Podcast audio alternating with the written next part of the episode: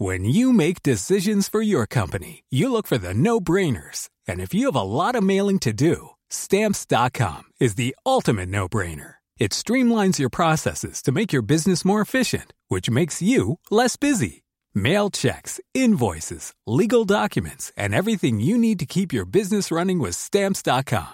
Seamlessly connect with every major marketplace and shopping cart. Schedule package pickups and see your cheapest and fastest shipping options from different carriers. With rates up to 89% off USPS and UPS rates. And with the Stamps.com mobile app, you can take care of mailing and shipping wherever you are. Make the same no-brainer decision as over 1 million other businesses with Stamps.com. Sign up with Code PROGRAM for a four-week trial, plus free postage and a free digital scale. No long-term commitments or contracts. That's stamps.com. Code Program.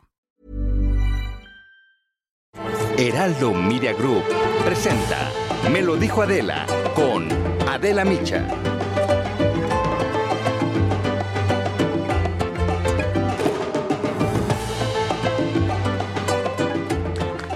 Fueron 430 intelectuales, académicos, periodistas y empresarios los que hicieron un llamado para votar en contra de Morena y de la autodenominada Cuarta Transformación el próximo 6 de junio. Y este documento se llama Manifiesto por la República, la Democracia y la Libertad y exhorta a la población a elegir en las urnas a cualquier partido que tenga probabilidad de vencer desde la oposición a Morena. Muchos personajes conocidos y reconocidos se han sumado a esta propuesta, se sumaron a la propuesta, entre otros. Destacan los historiadores Enrique Krause y Héctor Aguilar Camín, directores de las revistas Letras Libres y Nexos.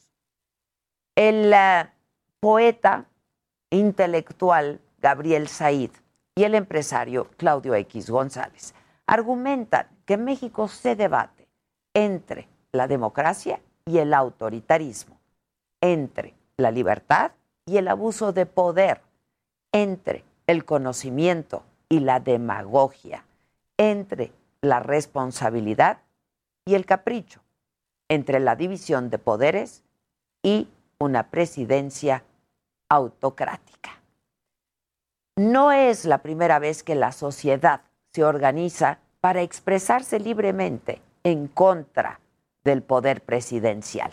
En julio del año pasado, los intelectuales desplegaron un comunicado y se llamaba Contra la deriva autoritaria y por la defensa de la democracia. Y denunciaba la polarización y la monopolización del poder de Palacio Nacional.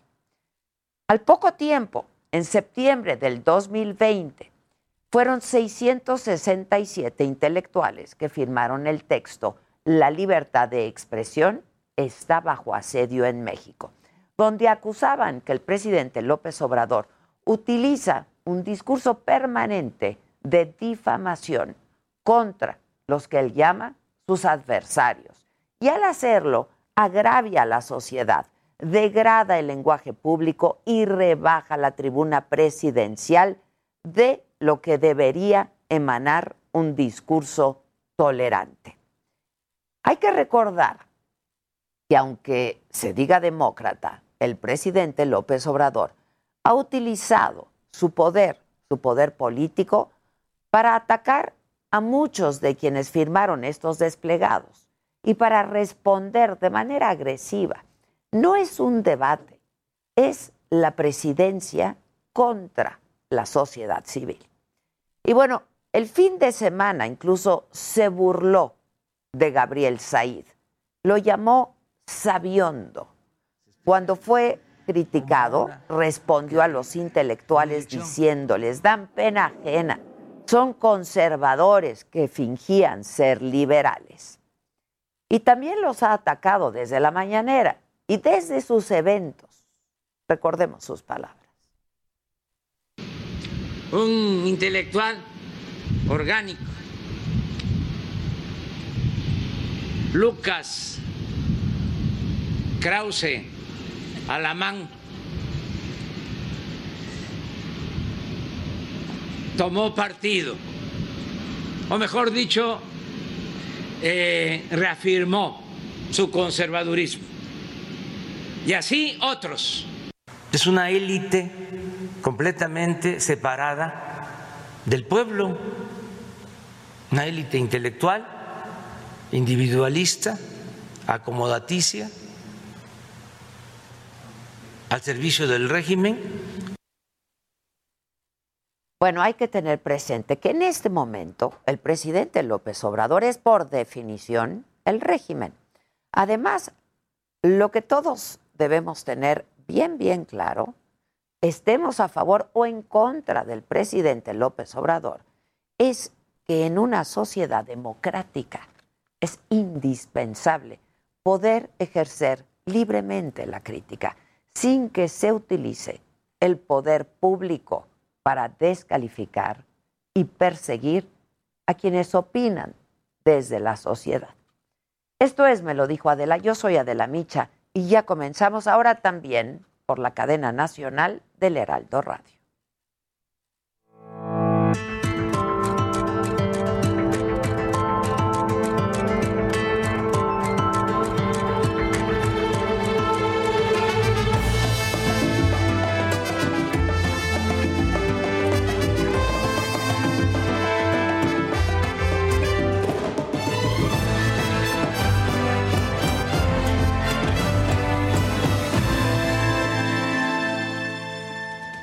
Y bueno, les damos la bienvenida a quienes nos sintonizan ahora en punto de las 10 de la mañana a través de la cadena nacional del Heraldo eh, Radio, hoy que es primero de junio, estamos iniciando este mes de junio.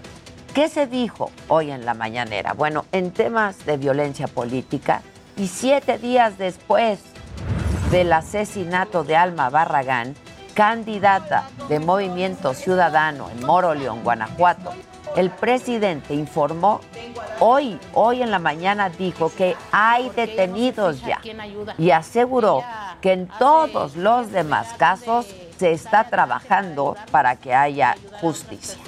en verdad lo necesita. Esto lo digo no para eh, solo informar. Eh, de cómo estamos actuando. Lo digo porque eh, a los que se portan mal les puede llegar la información. El presidente insiste en hablar de elecciones libres y ahora hizo un llamado para que la gente salga a votar este domingo, no solo para demostrar que la transformación de México avanza, sino para que todo el mundo se dé cuenta que México es un país auténticamente democrático. Que se haga de manera libre, que se vote en secreto, es eh, un trabajo, una tarea, una misión de todos los mexicanos. Además, el presidente señaló que se está metiendo miedo en las elecciones para que la gente no salga a votar, que se revivieron prácticas del pasado. Hizo un llamado a que la gente vote sin miedo este 6 de junio.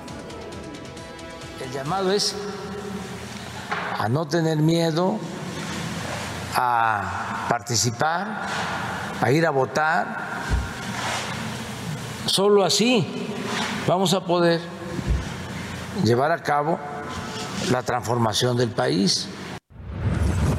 Y sobre el regreso a clases presenciales, Delfina Gómez, quien estuvo en la mañanera, la secretaria de Educación Pública, hizo un llamado a todos los profesores a reconsiderar su decisión para regresar a las escuelas.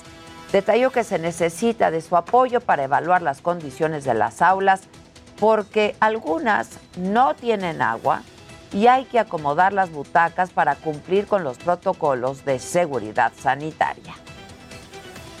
Que hago ese, ese llamamiento y esa, ese voto para que los docentes eh, en, este, en este proceso tengamos esa sensibilidad y tengamos ese compromiso moral de precisamente poder ejercer eh, o hacer ejercer en nuestros niños ese derecho a la educación.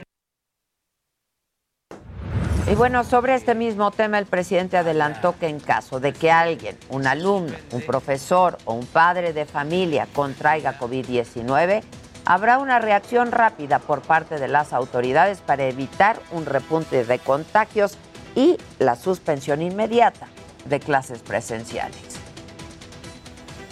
Se suspende eh, la actividad, se hace una revisión a todos. Vamos a estar completamente, permanentemente atentos.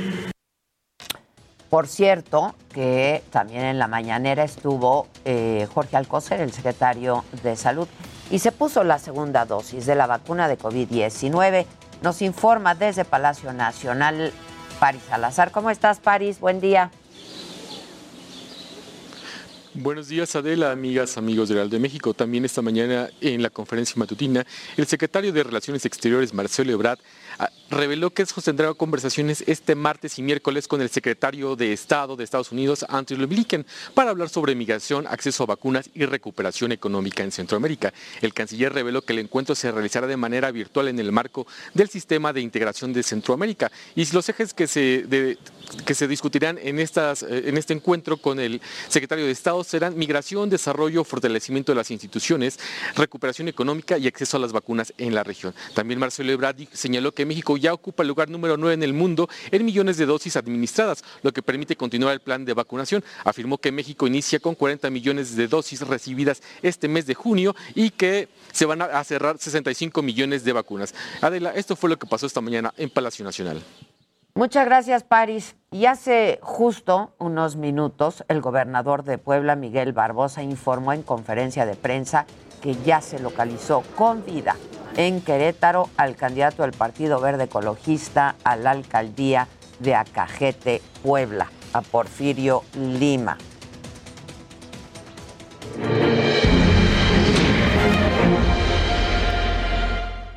Bueno, este, si me pasan el WhatsApp por aquí para dárselo al auditorio y a quienes nos eh, escuchan por la radio, a quienes nos siguen por, por televisión o por redes sociales si tienen dudas de lo que va a pasar este próximo 6 de junio. Eh, yo tengo aquí en el estudio a quien le doy la bienvenida, Claudia Zavala, consejera del Instituto Nacional Electoral. ¿Cómo estás, Claudia? Gracias, Adela. Muy bien, gracias. Muy buenos días. Muy buen día para ti también. Y me acompaña Luis G.I.G., porque además de todo lo que vamos a hablar ahora, nos vas a hablar de Inés, ¿no? Así es. ¿Quién es Inés? ¿Quién es Inés? Inés es nuestro acompañante virtual para informar hoy en las elecciones eh, de una una manera más rápida, didáctica y pues muy contemporánea, ¿no? Como estamos hoy acostumbrados a comunicarnos, nos resuelve las principales dudas, nos da orientación de el quehacer institucional, de cómo emitir tu voto, dónde ubicar tu casilla. Entonces vas de una forma en el chat virtual preguntándole, ¿no? Oye, ¿cómo ubico mi casilla? Y ya te despliega, te da los links. Entonces es una forma actual de comunicarnos y de dar la información para el ejercicio del Inés es muy amigable además, ¿no?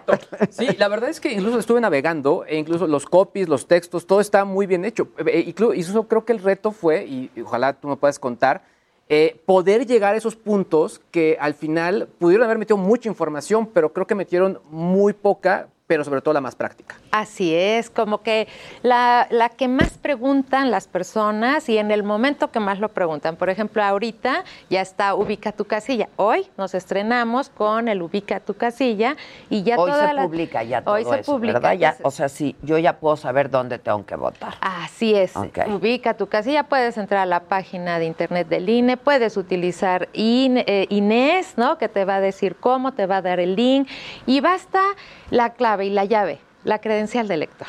Nuestra credencial de lector es la puerta que nos va a abrir muchas cosas. Por ejemplo, revisemos que esté en la lista nominal de lectores, ¿no? Entonces, mi credencial de lector, hay un apartadito donde viene la sección, donde viene la identificación de mi número OCR, quien que identifica que es mi credencial, y con esos datos voy a abrir la puerta de información de mucha información. ¿Dónde voy a votar? Si estoy en la lista nominal de lectores. Eh, también puedo consultar hoy y es público en el INE, en la página del INE, candidaturas.ine, el quiénes van a ser las y los candidatos de mi distrito. Sí, porque luego uno se hace bolas, ¿eh? o sea, no, ya te confundes, o sea, la verdad. Y es que hoy la información es muy relevante. ¿Por qué? Porque como todas y todos sabemos es la elección más grande, pero es que estamos los 32 estados de la República con por lo menos una elección, algunos llevan las tres o hasta cuatro, en el caso de Tlaxcala y Campeche, y la federal. Entonces, frente a esta información, lo que nosotros queremos es colocar la información útil desde las autoridades. Y es importante también por el proceso de desinformación de las noticias falsas que podemos tener, que abundan, y lo único que es es posicionar la información. ¿Cuál es la información real? Les invitamos, hemos hecho también de alguna forma eh, videos, tutoriales de qué significa y cómo está hecho, por ejemplo, este crayón para que no se diga la noticia falsa que en algún momento que el INE da plumas que se borran, no, no da el INE, en capacitación Pero además no en da. capacitación no, dieron plumas. Claro que no. Y Yo la verdad pedí una boleta, ¿no? Este, pues una boleta muestra y dijeron, no, la va a llevar, no, la consejera. Es decir, no están dando ni plumas, ni boletas, ni nada. Nada, nada en capacitación no se da. Recordemos que es un proceso ciudadano. Nosotros nos acompañamos de las vecinas, de los vecinos, que son los que van a, contar los votos el día de la elección, a recibirlos, a contarlos. Que son voluntarios. Claro. Y ¿Cuántos van a ser? Ah, bueno, ahorita tenemos más de un millón de personas ya capacitadas. Es una respuesta increíble. Muchísimas gracias a todas las mujeres. Y a pesar de la pandemia, ¿eh? que, se veía complicado, la verdad. Pero aceptaron y tenemos más del 99% hoy ya capacitados y listos para integrar las mesas directivas de casilla. Faltaban menos de 12 mil personas ayer y en estos días se termina de capacitar. O sea, el equipo la máxima autoridad, que son las vecinas y los vecinos que van a estar ahí en las mesas de casilla recibiendo los votos, ya están listas y aceptaron y ya están los lugares donde se van a instalar las casillas y eso hay que recargarlo. Lo hacemos acompañados con ellos, capacitamos, no damos plumas en las capacitaciones, son millones de personas a las que tenemos que buscar, que encontrar y eh, capacitar pero lo que sí vamos a tener el día de la elección es este, por si no llevan su pluma. Está ese. está este. Y este está creado con mecanismos específicos para los climas, para que no vaya a tener algún efecto este, cuando se dobla la, papeleta. Este está perfectamente adecuado para este. Es el, el crayón que vamos a encontrar, la papeleta, las medidas de seguridad que vamos a tener hoy en la elección. Todo va a estar sanitizado por favor, el cubrebocas. Es el cuidado colectivo. Si no llevan cubrebocas, ¿van a tener ahí? Vamos a tener ¿O no van a dejar votar? Pero la invitación, sí, es que... vamos a tener algunos por las excepciones que alguien no lo haya llevado, que tuvo algún incidente que se le rompió. Pero la invitación es a todas y a todos a ir con los cuidados de siempre, ¿no? Vamos a tener medidas de distancia en las filas, afuera, pero este es un ejercicio y es una fiesta cívica que nos invita a todas y a todos a comportarnos como hoy aprendimos a comportarnos en la pandemia, aportar nuestro cubrebocas, si quieren también su careta. Si, no llevan cubrebocas. No se va a poder entrar a votar. No se va a poder entrar. Entonces, si hay alguna excepción, en, los, en las mesas directivas les van a entregar algún cubrebocas por alguna excepción pero la, la, invitación es a que nos hagamos cargo del cuidado colectivo en la salud y que todos llevemos y todas nuestro cubrebocas para votar. Okay. Volviendo al, tema del, del, chatbot, eh, hay la, cuarta opción de perdí mi INE, pero entiendo que el proceso obviamente para esta elección ya pasó. ¿Por qué mantener justo esta opción a, a este momento? Justo porque también tenemos que dar certeza de que a partir del día siguiente de la elección vamos a continuar con la credencialización. O sea, es algo que tiene un corte por certeza, porque hay que integrar las listas, porque recordemos que solo quien tiene credencial y está en la lista puede votar. Entonces hicimos los cortes, la reimpresión terminó el pasado 26 de mayo, si no mal recuerdo la fecha. acaba de terminar. Acaba de terminar, lo ampliamos lo más que podemos, pero la idea es, perdí mi INE, sí, pero al siguiente día puedes ir ya a tramitar tu INE. ¿No? Porque es una credencial. ¿El trámite va a ser presencial? En el del INE, siempre, INE es presencial, siempre, siempre hay que acudir, pueden marcar al teléfono. ¿Y la renovación también? Sí. No, ¿Nunca pudo ser digital? Todavía no estamos, estamos trabajando para impulsar muchas modalidades, pero todavía hoy es presencial porque hay que tomar fotografía, hay que tomar las, este, los, los dactilares, entonces todavía hoy se hace, pero por eso lo dejamos ahí. Al día siguiente continuamos nosotros brindando ese servicio de credencialización porque es una credencial muy importante, no solo para ejercer el voto, hoy también a las mexicanas y a los mexicanos es para identificar. Sí, claro. Oye, ¿y para cómo, cómo hacemos para hablar con Inés? Pues hay que darlo de alta, les paso el número telefónico Por favor, si, quieren. si lo tienen en cabina y... Es 55 58 07 7300. ¿07? Yo tengo 09. perdón. Ay, sí, gracias. No, no. 55. Lo repito para la gente que nos escucha en la radio. 55 58 09 73 00. Lo damos de alta y podemos chatear con Inés. Sí. ¿No? Ok. Y la verdad es que es muy práctico. Creo que el único consejo, sobre todo, es tener, eh, identificar la sección electoral sobre todo para identificar la casilla, que en este momento va a ser bastante útil eh, al momento de, emitir el voto el próximo domingo. Así es, así es. Este, con INE vencida no pueden votar, es que me están preguntando. Aquí hacemos una aclaración.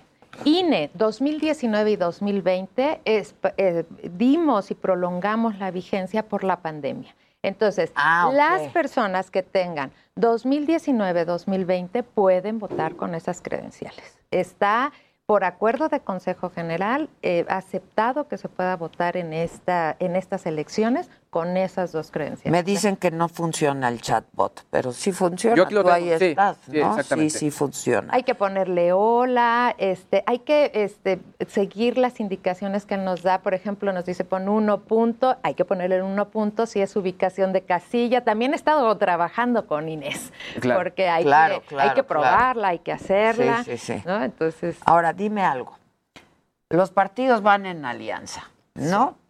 Votas por, por, todos los partidos, por un partido de la alianza, este, ¿cómo hacerle?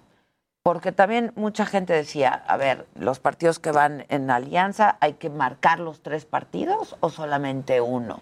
Como uno quiera, pero a ver, hay que ser Solo se cuenta como un voto. Ah, claro. Una persona, un voto. Eso sí tenemos claridad. Ok. Tu voto cuenta solo una vez. Si tú quieres votar por un partido en específico, por un partido, el emblema del partido, aquí vemos la boleta, este es un ejemplo, una muestra de boleta federal, ¿no? porque van a recibir boletas locales también. Entonces, ¿quieres votar por un partido? Marca su emblema y nada. ¿Quieres votar por una coalición, que son las alianzas para estos momentos electorales? Fíjate en algo para que no se anule tu voto que sea el mismo nombre de la candidata o del candidato. Eso nos puede ayudar a identificar cuáles son las alianzas de, ese, de esa elección, porque los partidos se pueden coaligar por elecciones en los estados de manera diferente y en lo federal de manera hay diferente. hay, hay estados en donde un partido no le entró a la alianza y otros en los que sí. Y, se alían diferente. Entonces el nombre es bien importante. Es bien importante. Yo creo que si tú quieres votar por una alianza, por los tres partidos, cuatro, dos, fíjate bien en el nombre, en las boletas vienen los nombres y donde esté el mismo nombre quiere decir que esos partidos están eh, coaligados o están en alianza para poder votar. Ok. Ahora, este, preguntas de la gente. Si estoy fuera de mi estado, ¿puedo votar en una casilla especial?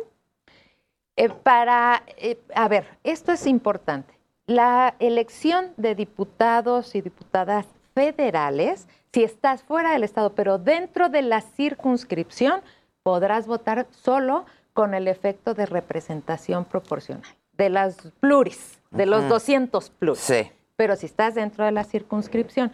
Si no, no. ¿Qué recomendamos nosotros?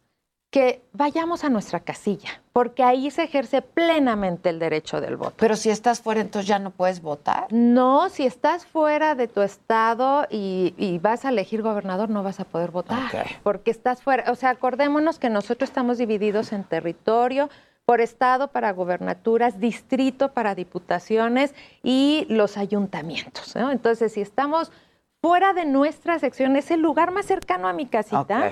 Este, podré elegir, pero ojalá podamos ir a nuestra casilla. A nuestra casilla. Claudia, tengo que hacer una pausa, este, pero volvemos contigo. Estamos conversando con Claudia Zavala, consejera del Instituto Nacional Electoral, y aquí está Claudia amablemente respondiendo a todas nuestras dudas. Volvemos, no se vayan.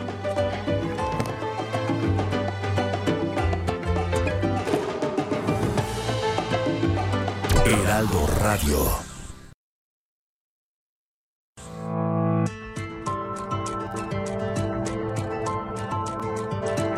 Continuamos en Me lo dijo Adela.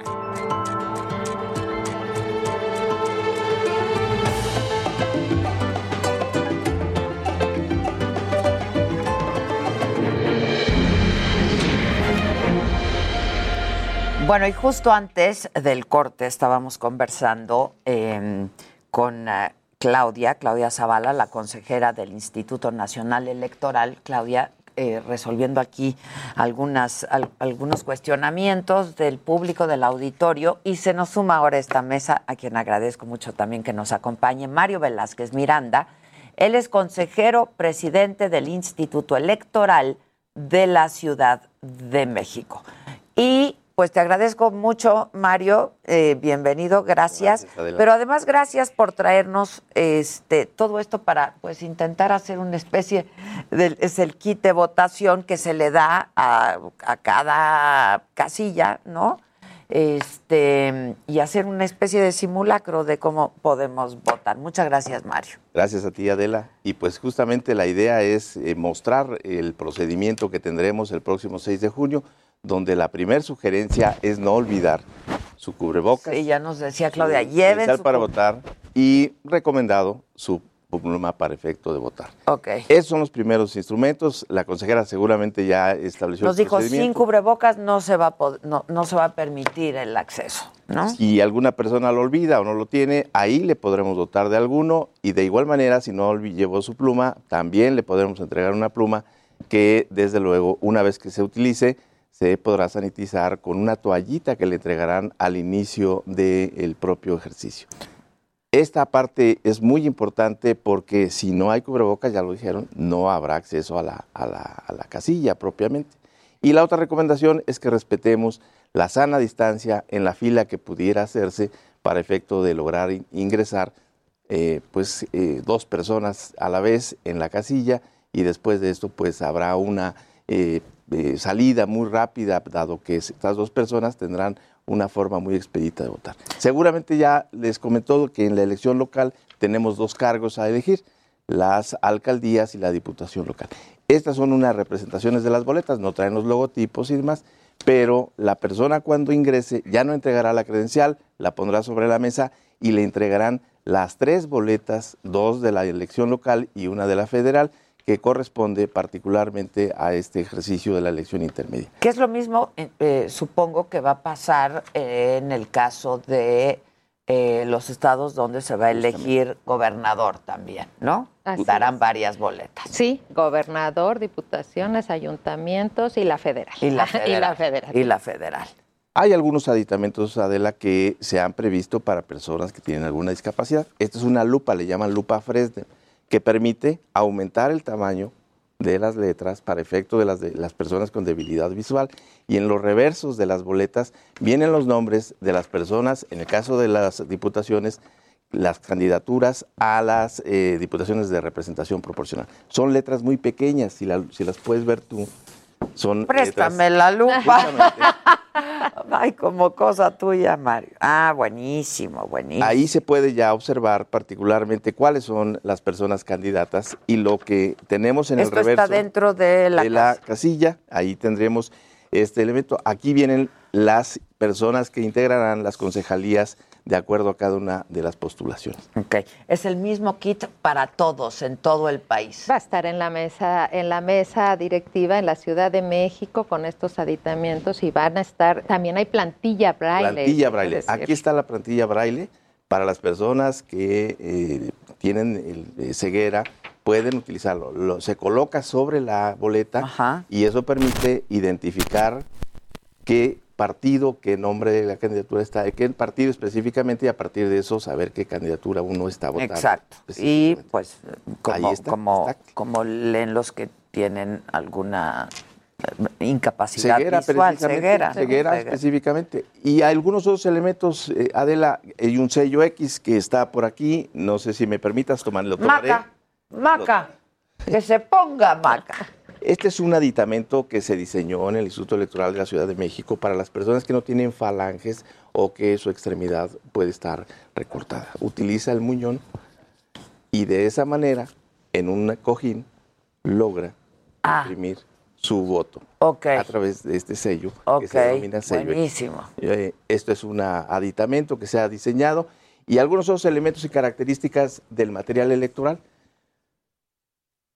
la, eh, la eh, mampara está con la distancia suficiente que permite entrar una persona que silla de ruedas y ejercer su... Veo que ya no hay cortina. Ya no hay cortina. Pero ¿cómo conservamos la secrecía del voto? Si te das cuenta, en la parte posterior está un habitáculo similar, un habitáculo similar a este, a este espacio, que es donde podrá garantizarse la secrecía del voto. Aquí lo vemos de frente, en la parte posterior está el mismo espacio para efecto de poder ejercer el, voto sin ninguna eh, posibilidad de que alguien pueda observarlo. Ahora, los adultos mayores que requieran de acompañamiento, etcétera, pueden ir acompañados. Claro que sí, tenemos protocolos específicos para personas con discapacidad. Hay instrumentos y hay protocolos.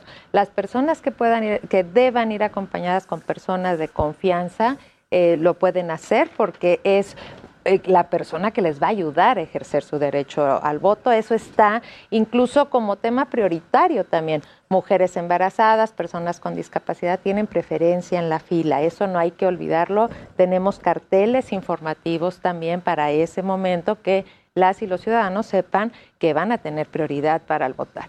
Si hay personas que eh, requieren también el INE tiene unas urnas portátiles que a las personas que llevan sillas de, ruedas, se les proporciona para que puedan emitir su voto desde ahí. En, eh, en, la Ciudad de México está aquí eh, acondicionado para que pueda entrar la persona con silla de ruedas. Pero hay otras entidades de la República que lo que usamos más es la urna portátil que se les presenta. Es móvil. La urna no, la mampara portátil, perdón. Es móvil y se les presta para que puedan emitir su voto desde la silla de ruedas. ¿Niños pueden ir?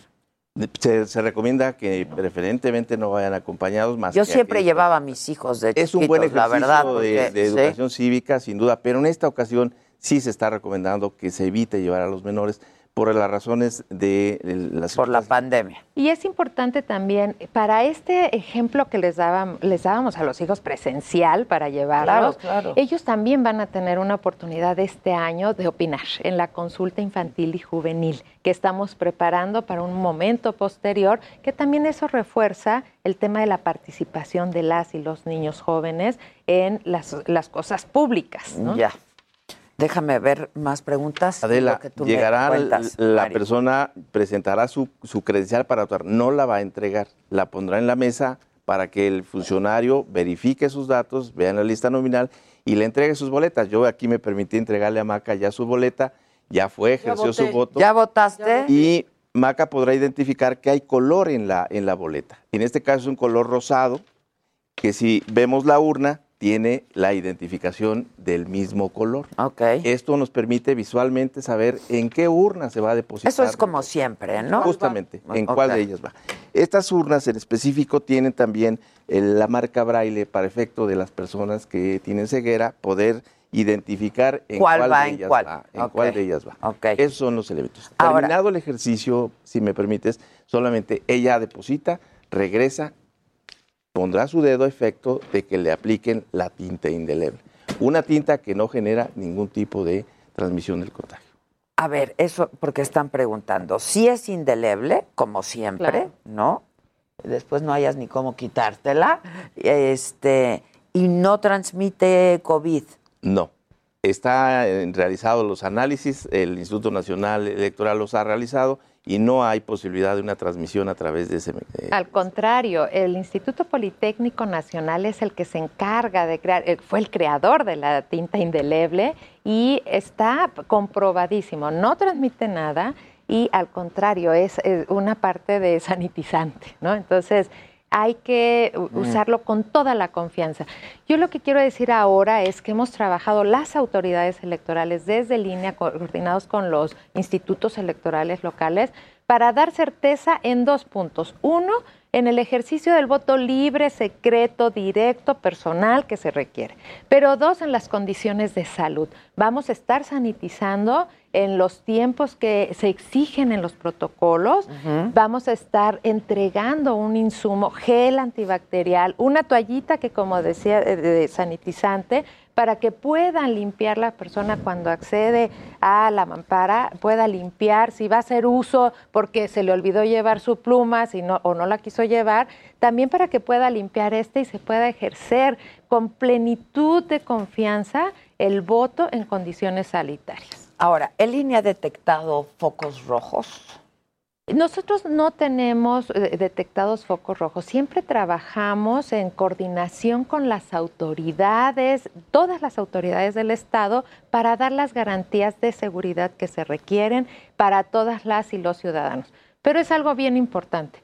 Siempre hemos tenido una muestra de que las personas ciudadanas salimos a votar en paz y en tranquilidad. Siempre. En todas las elecciones no tenemos esa, esa situación. No obstante, nosotros tenemos la coordinación siempre a nivel autoridades del Estado para dar esas garantías de seguridad a nivel nacional. Eh, ¿Contemplan que no se puedan instalar algunas urnas? Hay posibilidades siempre, eso está, en nosotros en nuestro modelo existen los consejos distritales que son personas ciudadanas que integran hoy las autoridades y que ellos son los que definen en el, en, en el último momento, en su última sesión, las casillas en las cuales no habría condiciones para instalarse. Ya. Este, la gente está preguntando también, bueno, pero todo mundo le va a tocar el dedo con el mismo colchoncito de tinta. Es un rolón, es un rolón que eh, coloca uno el dedo y el rolón lo cruza. Lo único que tendría contacto es la bolita que va entitándose y al momento de girar, evidentemente va generando esta eh, situación de no contaminar a las personas por la misma, el material que se utiliza. El líquido es sanitizante. Pues el líquido que se va a aplicar. Ya de por sí, ¿no? Este Dicen, ya hasta preguntaron por quién votaste, Maca. Una de las tres mujeres que había nomás en esa boleta. Muy pocas mujeres. Eh, la gente diciendo, este, ¿cómo garantizarle a la gente que el voto vale, el voto cuenta y se cuenta voto por voto? ¿No? Me parece que eso es muy importante. Primero, ¿Quiénes son los que van a recibir, los que van a contar, los que van a pegar el cartel de resultados? Tus vecinas y tus vecinos. Son ellos los que van a hacer ese trabajo. Tenemos medidas de seguridad desde un padrón electoral muy confiable, porque se trabaja de manera muy vigilada y muy custodiada, que ha sido revisado por eh, por personas especialistas ajenas al INE, en las que hay medidas de seguridad en las que hace imposible, muy difícil, que haya ahí lo que antes se, se conocía, que estaban personas que ya no deberían estar. Un, un padrón confiable, una credencial con muchas medidas de seguridad que te identifica a ti y que tú vas a ser la portadora. Si no la traes, no vas a poder votar. Una lista nominal de electores que vas a estar ahí con tu fotografía y tus datos deben corresponder y tus vecinos van a ser los que van a verificar que seas tú. Unas condiciones de secrecía de voto unas condiciones de urnas transparentes para que eh, las personas que están ahí puedan ver cómo se colocan los votos. Un modelo muy estricto para cuando se van a hacer la separación de los votos y el cómputo de los votos. Vigilancia de todos los partidos políticos, observadores y observadoras electorales. Todos ellos están en la casilla. Están tus vecinos que van a recibir a contar tus votos, los ojos de los representantes de los partidos políticos, que son los contiendes, las personas que Todos los partidos tienen representantes en todas las todos y tuvimos un buen cierre de registrados de representantes afortunadamente. ¿Qué porcentaje? Eh, tuvimos, eh, todos los partidos eh, políticos tienen registrados más de tres, casi tres millones de personas, van a hacer la vigilancia de los partidos, observadores y observadoras electorales. nos presentaron solicitud más de 30 mil personas. Y ahorita estamos este, en un avance grande ya de acreditaciones, que van a ser los ojos que van a revisar. Ok. Si me permite, Adela, por favor, terminado el, ejercicio del voto, 18 horas se cierra la casilla, nuestras vecinas y vecinos que son quienes están en la mesa, clasifican los votos, cuentan los votos y determinan en las actas las cantidades que se establecieron. Esas actas, junto con todos los materiales electorales, se incorporan a algo que denominamos el paquete electoral, este es el paquete electoral. Aquí se introduce todo ese material, las Y así tiene que llegar. Y, se fleja, se sella con cintas que si son violadas quedan huellas del mismo. En la parte externa va el acta PREP, pero aquí dentro van las actas que nuestras vecinas y vecinos llenaron al terminar la votación y el cómputo respectivo. Este paquete electoral lo traslada el funcionario electoral, acompañado por el asistente electoral, y las representaciones de los partidos políticos que determinen. Y este paquete llega al Consejo Distrital, que es donde están, ya lo dijo la consejera, otro grupo de vecinos, en el caso de Ciudad de México, seis de nuestros vecinos, que van a recibirlo junto con representaciones de partidos políticos en los consejos distritales, donde en Ciudad de México ese día arranca el, el cómputo distrital revisan el paquete en principio que no esté violentado y una vez hecho esto, se hace la limpieza, la sumatoria de las actas para determinar la candidatura ganadora. Esto es muy importante en caso de la Ciudad de México porque a partir de esta circunstancia de que la ciudadanía nos quedamos sin la posibilidad de saber qué pasó después de que pegaron el cartel, de que terminó la votación, nosotros transmitiremos las 33 sesiones de los consejos distritales a través de nuestras plataformas en Internet y la ciudadanía podrá ver ese ejercicio que se da en los consejos distritales de la sumatoria de los votos. Ahí habrá las 33 sesiones del Consejo Distrital y desde luego podremos ir observando qué es lo ocurrió. Si hay un recuento de votos por las causales que la ley establece, ahí lo estaremos viendo. Ahí podremos ver por qué en ocasiones un acta que surge de la casilla después es modificada. Las razones, pues muchas veces es ese conteo que se hace donde se revisa nuevamente los votos y surge una nueva acción. ¿Sabes si esto se replica el, hecho de que ellos van a transmitir en el caso de la Ciudad de México? ¿Sabes si se va a replicar el ejercicio? No, el día de la elección no, porque la Ciudad de México es la única entidad del país que empieza ese mismo día el cómputo. Todas las demás entidades y en la elección federal llevamos el paquete y lo vamos a resguardar en bodegas porque el cómputo empieza el miércoles siguiente. Ojo aquí, la certeza de estimaciones de resultados en las otras elecciones que no empezamos el mismo día es, tenemos el PREP, que es donde van subiendo fotografías de las actas que se van a contar y se van dando los avances durante desde las 8 de la noche del día de la elección hasta el siguiente día van llegando ahí las actas. Este es un elemento muy importante. ¿Con qué resultados sí nos podemos ir a dormir esa noche? vamos a dar tendencias, ojo, no resultados porque los cómputos empiezan hasta claro. Pero tenemos tendencias que son los conteos rápidos. A nivel estatal, el INE va a hacer lo de las, los conteos rápidos de las 15 gubernaturas que están en juego y de la elección de diputados y diputadas federales. Cada OPLE va a dar las estimaciones. Son ejercicios matemáticos muy, muy exactos, ¿eh? Y vamos a decir cuál es la estimación de resultados en esa noche, en ese día, tanto los institutos locales como a nivel federal la autoridad para la Cámara de Diputadas y Diputados. Estamos conversando con Claudia, que es la es consejera del Instituto Nacional Electoral, con eh, Mario Velázquez, es el consejero presidente del Instituto Electoral de la Ciudad de México. Este, me dicen, Adela, ¿podrías pedirles que hablen del voto desde el extranjero? En especial sobre la nueva modalidad de diputación migrante.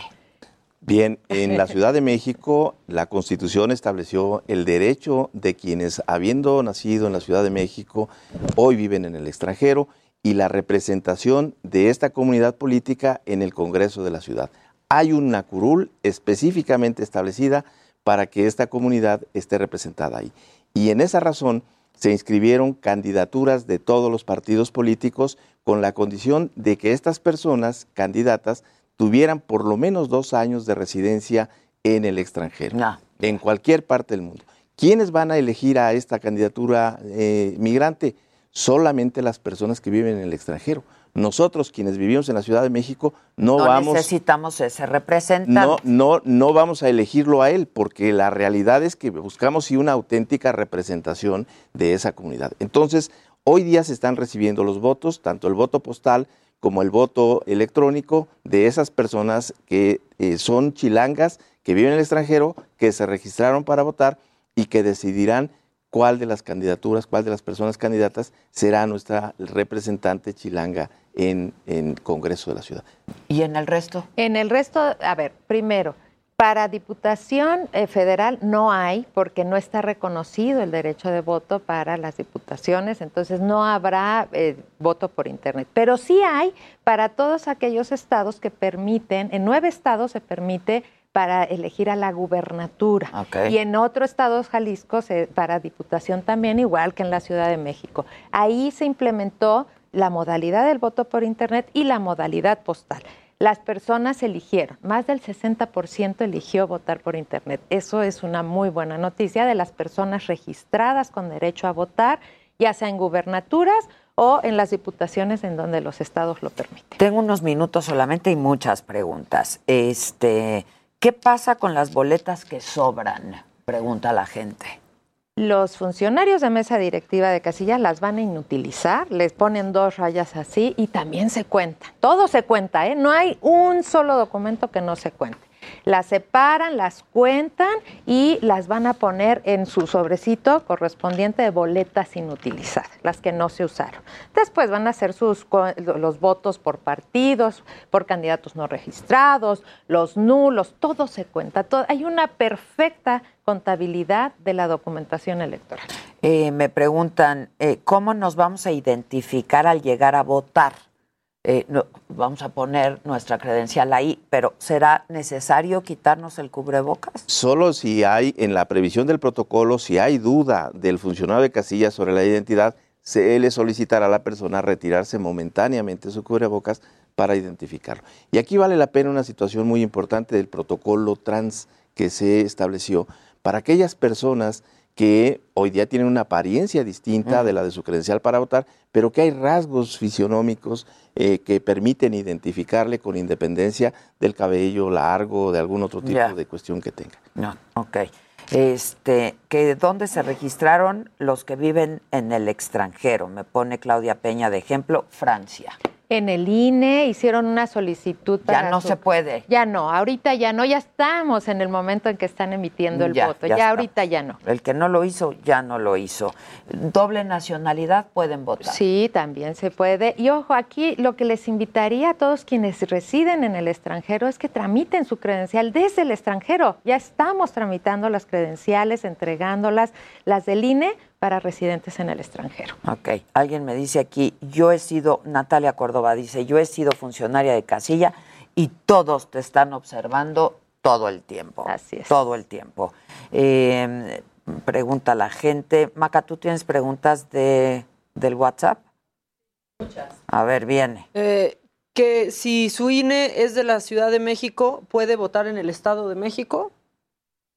Va a poder votar solo para la Ciudad de México, donde corresponda tu sección. La sección es muy importante porque esa nos va a ubicar en dónde y qué vamos a votar. La sección. ¿Cómo evitar que alguien vote doble vez? Porque dicen, ¿la, la, la credencial se va a marcar de alguna manera? Sí, claro. A ver, el proceso es, marcan tu credencial, marcan tu dedo, porque con la tinta indeleble este, queda marcada, y estás en una lista nominal de electores. Y si ya, y si ya votaste, pues ya te tacharon. En la lista la, le ponen voto, en la credencial votó el dedo, y si vas a otra casilla no vas a estar en la lista. Ok. Este, tengo un minutito solamente, entonces, para más dudas, la gente, ¿qué hace este, en el caso del Instituto Nacional Electoral? Está Inés. Alguien me estaba diciendo que Inés no contesta. Es Eh, que es virtual. El Inés es un chat, eh, es un chat virtual. Eh, también tenemos te- eh, telefónica 843, ay, ya no me acuerdo Ahorita del número, lo pero y es, también tenemos eh, en el eh, Inetel, que es el, el teléfono, en el internet también, ubica tu casilla, por ejemplo, consulte Y nuestra hay una página. aplicación también para conocer a tus candidatos, ¿no? Así se llama, candidaturacine.mx. Muchas gracias a los dos. Muchas gracias. Muchas gracias, Gracias. Claudia, muchas gracias. Gracias. Si tienen dudas, bueno, pues está toda la información en la plataforma del INE. Bien. Muchas gracias. Gracias. Gracias, muchas gracias. Hacemos una pausa, nosotros regresamos todavía con mucho más. No se vayan.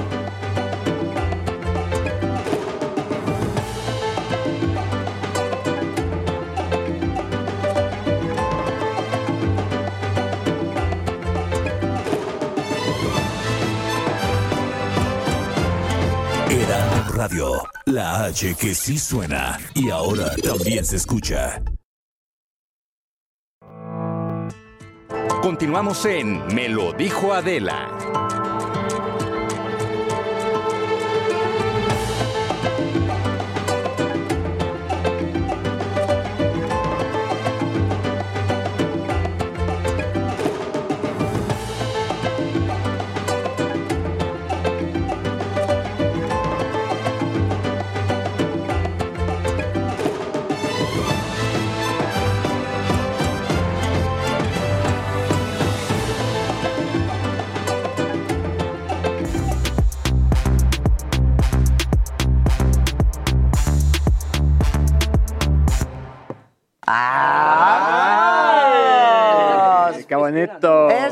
Cortinilla del montón shot. Como que dan ganas de agarrarla con esa música. Y por favor, en beneficio de la audiencia, hablemos uno por uno. Porque en tele se han de divertir viéndonos, pero en la radio no nos, luego no nos damos a entender.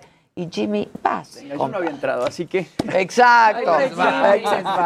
Ni te me quejes, ¿eh? No, ni no te me quejes. No, no, no, no. Quejas aquí no queremos. Viene mi Jimmy. Exacto. Oigan, pues ya dieron detalles de la secuela del Joker, esta película que en 2019 la super rompió, que por eso Joaquín Phoenix ganó este, el Oscar a Mejor Actor en, en los Oscars 2020. Y bueno, yo no sé qué les pareció esta película, pero a mí me pareció brutal. Hay por ahí opiniones encontradas de que si el, el Joker de, de Jack Nicholson es mejor o que si el de Heath Ledger es mejor, pero a mí el de Joaquín Phoenix me parece una brutalidad. Si me parece en la editorial, la mejor película de cómics que ha, que ha habido. A mí también me pareció Realmente. extraordinaria. A mí no me gustan mucho las películas de superhéroes y justamente por eso me gustó esta, porque no toca no ningún. Exacto, no toca ningún tema como de ciencia ficción. Él no tiene ningún poder, él nada más es una persona pues con problemas mentales que se desquicia porque le dejan de dar sus medicamentos. Es el antihéroe, ¿no? Sí. En realidad. De hecho, está catalogado como el mejor villano Y es- de todos los cómics. Y es antihéroe porque al final es lo mismo que Batman. Batman tampoco tiene ningún superpoder y al final los dos tienen problemas ahí psicológicos. Claro. Así es. Bueno, pues se confirma que Todd Phillips va a, di- va a dirigir esta segunda entrega, al igual que la primera, y también la va a escribir. No se sabe si la va a coescribir con Scott Silver, que él escribió eh, The Joker la- en la primera entrega.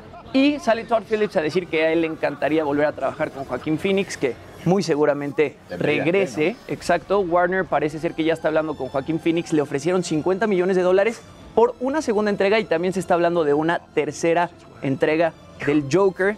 Eh, y también regresaría Bradley Cooper como productor de esta película. Él también estuvo, fue uno de los, productor- de los productores de la primera. Entonces, bueno, se espera que empiecen a trabajar en esta cinta en 2022.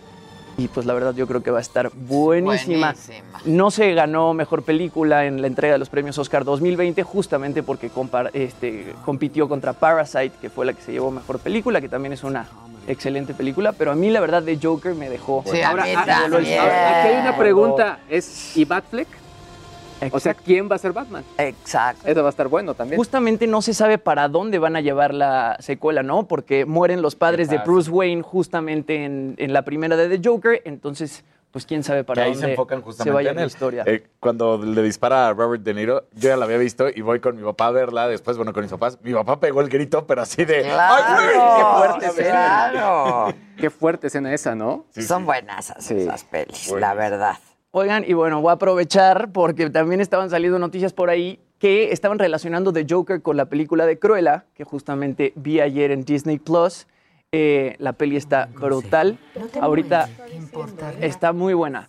Ahorita va a venir Prado a hablarnos un poquito más a profundidad de Cruella, pero la verdad es que a mí me gustó muchísimo. Es una película que se basa en el Londres de los 70s. Entonces, a ti que te gusta la moda, Adela, a mí se me hace que te va a encantar. Todos los vestuarios son increíbles, son hechos por Jenny Viven, quien ella ya, ella ya tiene dos Óscares eh, por vestuario. Le hizo ni más ni menos que 47 looks a Emma Stone. Y bueno, el papel de Emma Stone en esta película también una locura. Otra cosa que cabe recalcar de Cruella es la música. Y yo no sé cómo pagaron tantas licencias porque está llena de canciones increíbles. Justamente como se basa en los años 70 en toda esta época del punk rock en Londres, pues entonces está llena de artistas musicales increíbles. Hay por canciones de los Doors, de los Bee Gees, de Nina Simone, de los Rolling Stones, de Queen, entre muchos otros artistas muy buenos. Y Emma Stone hace una actuación increíble. A mí se me hace que también la van a nominar al Oscar por esta película.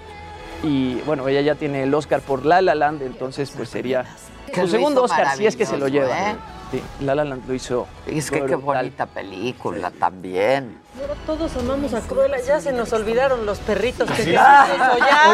Oye, ahora pero están con justo- todos los villanos, ¿no? O sea, en cómics, en Disney, en- o sea... Justo la tienes que ver por eso, porque entiendes por qué Cruella se volvió malvada. Ella no inicia siendo malvada y pues entiendes que hay todo un trasfondo familiar que pues la termina convirtiendo en esta, en esta villana. Entonces, recomendadísima Cruella, la pueden ver en cines o también la pueden ver en Disney Plus. Eh, está un poquito cara, exacto. Tienes que pagar eh, 329 pesos para poder ver Cruel en Disney Plus. Pero bueno, si te juntas con tu familia, igual y sale mejor que ir al cine. El cine es carísimo. El cine, aquí es carísimo. Boletos, o sea, y si vas al VIP, son ah, no. como 120 yo me quedé en 125 pesos. Con dos Según yo, ya boletos 150. Del cine ya salió el paquetito y, y todavía puedes hacer tus palomitas de microondas. Claro, Porque te falta que tu combo amigo. Exacto. Es que ir al cine sin combo, amigo, perdón, Sí, no, no, es que no lo igual. mismo, es parte del ritual. Ahora, el ir al- combo micha que le llaman. y no me pagan ni una regalía por el combo micha. Les va a caer, ¿eh? Les va a caer. Óiganme. Y luego, lo peor que te puede pasar cuando vas al cine es que el de junto traiga jocho con cebolla. El olor de jocho con cebolla ajeno. Ya, por favor, se trata de ir al cine. No, lo, que- lo peor que te puede pasar es que el de al lado no coma con la boca cerrada. Híjole, esos sí son desesperantes. Que haga su ruido. O sí. que coman, Mejor en estén casita. masticando chicles y hagan bombas. Uy, yo tengo un amigo que se puede desquiciar con eso, ¿eh? Uy, y a mí me encanta hacer bombas. Yo de chiquita hacía bombas y hacía competencia con mis hermanos a ver quién hacía la bomba. Bueno, y de con grande los también. ¿se acuerdan? Claro, Sí, claro. De grande también hace bomba, bomba. solo no hace competencia. ¿Qué más? ¿Qué más? Bueno, pues Pablo Montero pidió disculpas por haber cantado mal el himno en la ida el del. Cruz Azul Santos, exacto, por el dedo. Eh, subió por ahí un posteo a Instagram en donde dijo, si hay algo que respeto en la vida, son nuestras raíces y nuestra historia. Una disculpa a mi país. Eh, Pues básicamente... Se tardó, ¿eh? Sí, sí, se tardó bastante. Era para salir al día siguiente y decir, híjole, lo hice mal, lo acepto, porque aparte él sí lo hizo mal. ¿Sabes? Ángel Aguilar, ya lo estábamos hablando hace ratito, ya nada más cambió el tempo, pero pues él sí le cambió eh, la letra. Por ahí salió la Segov también en Twitter. eh, publicó un tuit diciendo que se iba a investigar el caso de Pablo Montero, que al final ¿Qué le pues, no lo van a multar. Sí, que le investigan. Exacto, está más que claro. ¿No? ¿Qué le van a investigar? más que si ahí no está la supo. evidencia, fue pública. Oigan, y el Coque Muñiz trepó un tuit el fin de semana Sí, que decía, que- por favor, colegas, ya no se equivoquen, llevo años que me equivoqué yo y por su culpa me la recuerdan cada No, vez. Cada vez. Es que fue legendaria la del Coque. Hay que ensayar, hay que ensayar. Dicen, el cine en México es el más barato del mundo. En Estados Unidos el boleto te sale en 10 dólares. Sí, es caro. Sí, pero, es otro el ingreso. Ajá, o sea, todo a tu moneda. Si lo ¿Cuánto te comparas- cuesta? Porque además ya no hay cines baratos. No. O sea, antes pues te ibas a alguno que otro Sí, cine, ¿no? es barato. Pero ¿cuánto te cuesta ir dos personas al cine? Mira, Permíteme. Supongamos que Comer no, palomitas. Si, si ir al, Ah, al no, VIP, no, no, no. Ir al general, no hablas de menos de 500 pesos. Sí, al general, ni Ajá. siquiera al VIP. Sí, porque porque échale en promedio arriba de 80 el 500 Por eso, pues hay tanta piratería. Luego, En el VIP en promedio, por, por dos boletos te gastas 300 pesos. Y ya eso, súmale las palomitas, súmale el refresco, súmale, porque aparte ahí hay menú, por pides dos un- personas, sí, Más el 300 estacionamiento, pesos más porque ya también. Por dos Imagínate, personas. ya con Bendis, no, hombre. te gastas carísimo. 500 en total, dos Fácil. personas, ¿no? Sí. Fácil. Ahora, un padre, una jefa o jefe de familia que quiere invitar a sus hijos al cine, los quiere llevar al cine, si son tres, ya le salió una la nota. Pa- Pagas mejor el Disney Plus. Exacto. Pues claro, pues claro, la verdad es caro el cine en México para México. O Sí. sea, es Ahora, el tipo de salas VIP sí es muy de México. O sea, en otros países No hay esas salas. Oye, eso pero sí. qué buenas son, la No, verdad, pues lo que sí, sea de cada pues quien. sí. Que tu cobijita que te acuestas, que y hay en uno, en, en En bosques, ya son sillones. Exacto. Sí, que O ya sea, de pero 12, ya doble, 12. ya no, el re- así el reposete individual ya Y no. es un una king size, sí, y tú. ¿no? A mí, a mí me Tu tocó. highball. Te voy a llevar a los niños a los que tienen incluso como ah, eh, resbaladillas y todo ese tipo de rollos. Era una tortura. Qué padre experiencia Claro. nos relatas, Luis. Pero ¿cuánto te cuesta llevar a No, tu familia al Sí, cine? eso es más caro. O sea, al final sí, o sea, lo, lo haces, pero sí tienes que checar la inversión, ¿no? Al final. Claro.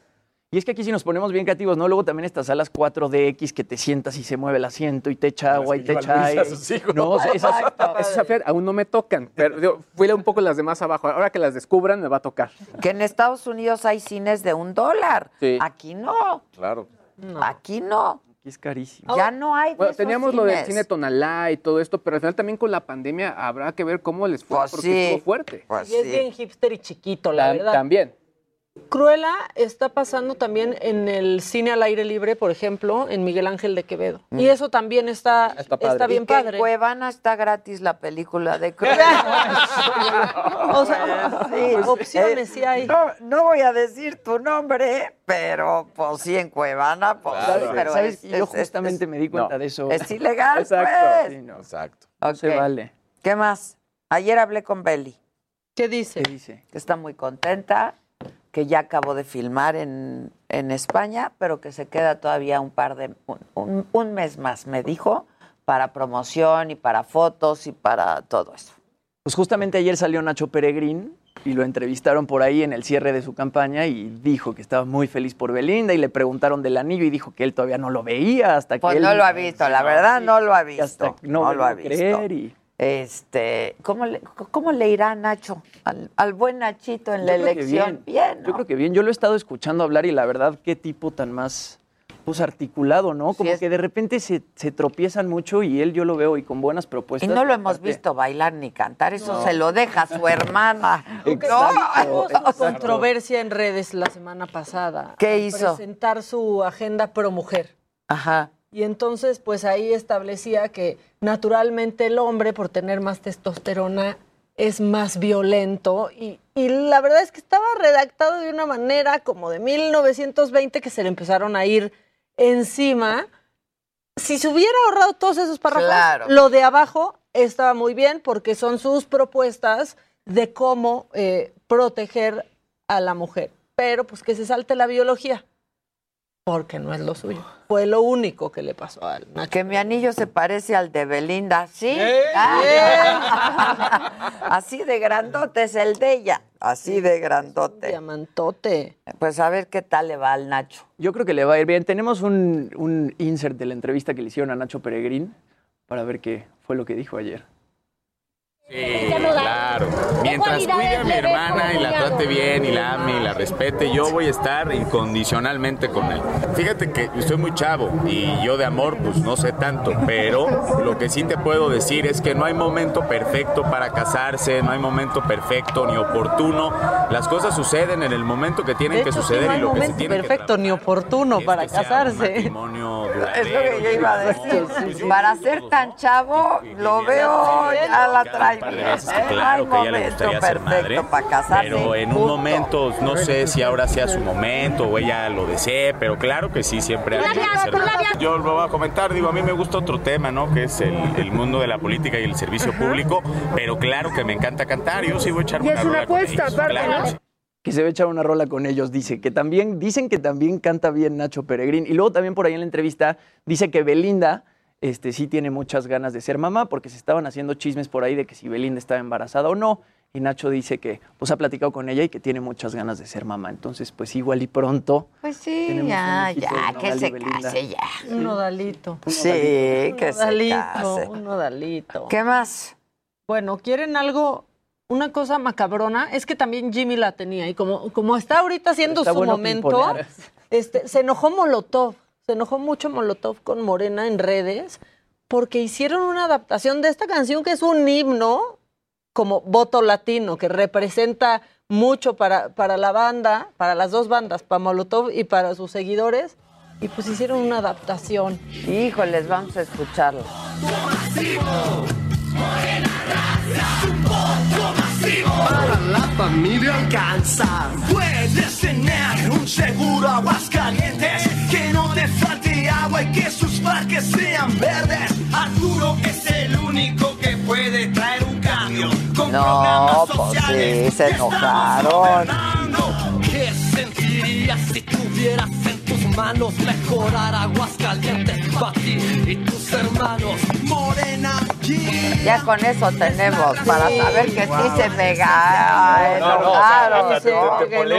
Claro. Y sobre todo esa canción, porque al final lo que implicaba en el Claro. momento que la lanzaron. Y era la voz de Exacto. toda, ¿no? Bueno, pues eh, eh, Miki Huidobro puso, Morena, los vamos a denunciar por violar los derechos de nuestras rolas sin previa autorización del autor y, por cierto, no votaría por ellos ni aunque esté drogado. ¡Ándale! Reaccionó así. La banda se enojó muchísimo. Es que no toquen voto latino. Y es que aparte como te metes con Molotov, ¿no? O sea, Sí. para hacer política es como la, la peor idea. Lo que puso Molotov. Esta es la original para las masas. Eh, a- pi, para todos los políticos. Pues sí, su dedito y su... Dino a la piratería. Pues es que sí, sí. Oye, Mac, pero luego contestó el candidato Arturo Ávila. Él también puso un tuit por ahí que dice a nuestros amigos de Molotov Banda y pone ahí, este, pues varios puntos. Gracias por ser inspiración del proyecto. Dos, el talento artístico es local. Gracias por darles el empujón. Tres, claramente se cambiaron las partituras y la letra y no soy político, soy un ciudadano que quiere transformarlas. Hazme favor. No, Y los derechos de autor me los paso por Exacto. Aguascalientes. Sigue necio. Se cambiaron las partituras, no. Muy mal. Aparte el tono es el todo, o sea, la- Todo la es está idéntico. igual. Hasta cuando hacen que va a cantar Randy, por ejemplo, la de para la igual. Es, es ese. El rapeo. Rapeo ¿Cómo va? todo. ¿Cómo va? No me lo ¿Cómo sé, no me lo sé, no me lo sé. Tú puedes, tú puedes, tú puedes. Pon aquí el karaoke y entonces Claro que ya sí, puedes, ya puedes. Puro refrito y puro pinche churro, dice Marco Mendias. Ana Rivas, que sí hablan de, de la de Mauritanian con Jodie Foster. Ah, no lo he visto. Eso yo no lo he visto No. tampoco. Pero, pues, ¿En dónde está. Ana? Pero la puedo ver. ¿Dónde está Anita? No me digas que en Cuevana, porque en Ya, sí, por seguro, favor. seguro está ahí. Ya ves, la- seguro está ahí. The Mauritanian, película del 2021. Sí, pues creo que no. Pues que echaron a perder esa rola, que claro que se tenían que enojar. Este, pues sí, nada más faltó drogado, sí estoy, pero tengo decencia. Sí, sí, o sea, que sea claro, Claro, Miki. claro. Y la gente que, que si vimos que le ofrecieron 5 millones de dólares a Lupita Jones, ¿viste esa? No. Que, sí- que le ofrecieron par- para declinar en favor de... Ah, pero dijo que no, que no, sí. Dijo pero que no, yo no creo que ya ni siquiera haya sido cierto, pues, sino que no No. quería basurita. Exacto. ¿Y 5 millones de dólares que le ofrecieron? Escuchamos.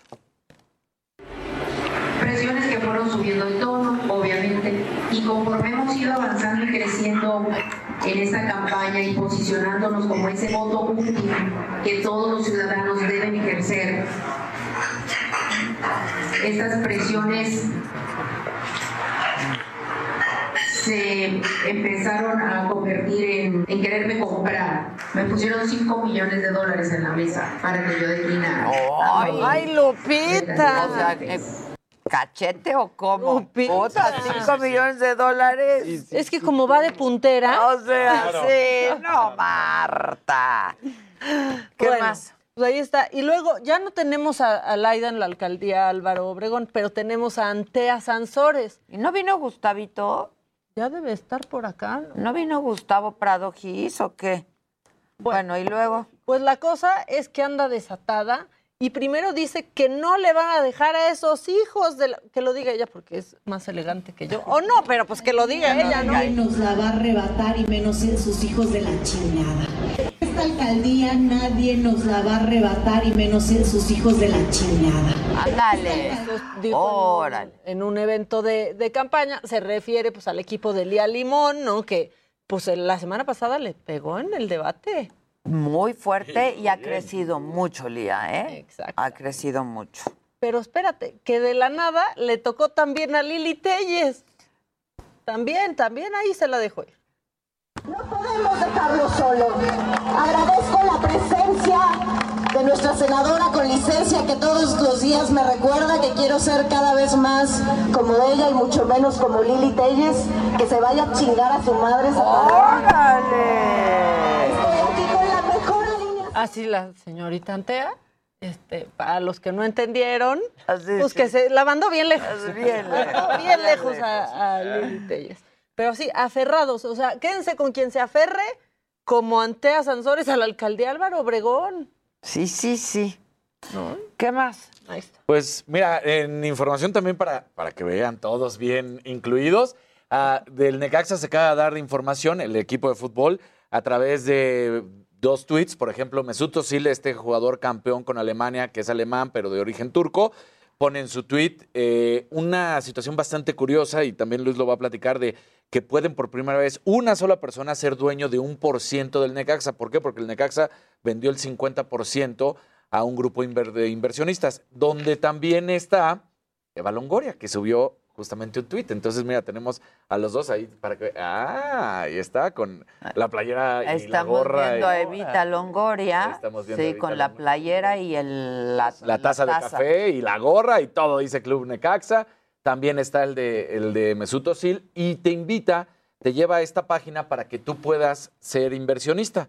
Y te lo dice tal cual, el Professional, Professional Sport, NFT, Liga Mexicana Profesional del Club Necaxa, te ofrece un por ciento de que seas dueño para toda la vida, ¿no? Pero es, pero es a través de NFTs, o sea, es decir, es, un- es una propiedad digital la que te vas a quedar sí del Necaxa, pero al final a través de NFTs. Ok. O sea, es, es algo ya muy, realmente... Está muy sofisticado, Muy ¿no? sofisticado, ¿Y qué son los exactamente. NFTs? Pues básicamente son propiedades, o sea, eh, a- digamos que trabajadas a través de todo este tema de cadena de bloques, que lo que certifica es que tú eh, seas realmente el dueño de esa propiedad digital. Pero al final se han ido subastando y, bueno, por ejemplo, hemos- lo, lo hemos visto con memes, lo hemos visto con distintas eh, obras digitales, pero acá el que un equipo subaste en un formato digital y que sea una red la que asegure que tú eres dueño de ese porcentaje, híjole, es que yo no lo había visto en ningún lado. Tienes que poner tu... Y es seguro. Es seguro porque justo la cadena de bloques lo que certifica es eso, que hay un solo dueño de ese porcentaje. Ahora tienes que demostrar, dentro de lo que se veía, tienes que demostrar que tienes la capacidad de, por ejemplo, un millón de dólares. O que en los últimos dos años, por de acuerdo a lo que leía, tienes que tener esa capacidad monetaria para demostrar que pues vas a ser campeón. Como un back to back. ¿no? O sea, Oigan, es seguro, lo que no es seguro es invertirle al Necaxa. Exacto. Exacto. ¿Quién quiere? Bueno, te voy a ¿Quién decir algo, el ¿eh? uno del Necaxa. Porque, para que la gente entienda por qué se acercaron a ser inversionistas, lo que pasa es que el Necaxa, en sus últimos años, aunque deportivamente hablando no le ha ido bien, resulta que había contratado a jugadores que parecían de medio pelo, por decirlo así, ¿no? Que, ah, pues es un jugador más o menos, y lo compraban en 500 mil dólares. Pero lo terminaban vendiendo a equipos como Pumas, como Cruzul, como Tigres, por, por decir, en 10 millones. Entonces dijeron, oye, estos cuates tienen muy buenos visores, compran barato y venden carísimo. Ah, Entonces, por eso fue que se acercaron estos inversionistas. Ya. ¿Algo más? Porque tengo un minuto. Eh, bueno, va a salir eh, una nueva versión de Batman, un nuevo cómic de Ba- Batman el mes de septiembre, pero la parte interesante es que serán varias historias de distintos países y uno será México y, podremos ver al Caballero de la Noche en el Zócalo de la ciudad combatiendo contra fantasmas. Ah, eso está buenazo. Está padre, ¿no? Está Próximo 19 de padre. septiembre. Muy padre. 19. 14, perdón, 14 de septiembre. 14 de septiembre. ¿Alguien quiere algo más? Nada, quieres rápido. China ya va a dejar que tengan te- un Tres, tercer hijo. sí, tres hijos. La familia es que está de- envejeciendo muchísimo Claro, la claro. población. Entonces ya los va a dejar tener un tercer hijo. ¿Tienes Tercerito. mensajes, audio? Adela Maca, por favor, necesito el contacto de Luis. Bueno, ahorita te escribimos. este, Uy, está casado, ¿eh? Luis G.I.G. Mañana es su aniversario, por cierto. Exacto. ¿Ya llegó el regalito? Ya, ya llegó. ¿Ya se entregó? Ya se entregó. ¿Y, Ah, y la foto. foto? Y la foto. ¿Y el video? Con el periódico del día. No, está en mis redes sociales, está en Ah, historias. subió foto ayer. Exacto. No, ¿qué tal que es préstamo? Tenemos No, que comprobar no, que es. No, tengo la factura. En una semana se la va a regresar. Factura, la factura. Bueno, vamos a hacer una pausa a ver si ya llega Gustavito Prado y hoy tocan los abogados y todavía tenemos media hora para estar juntos, no se vayan. Heraldo Radio. La HCL se comparte, se ve y ahora también se escucha.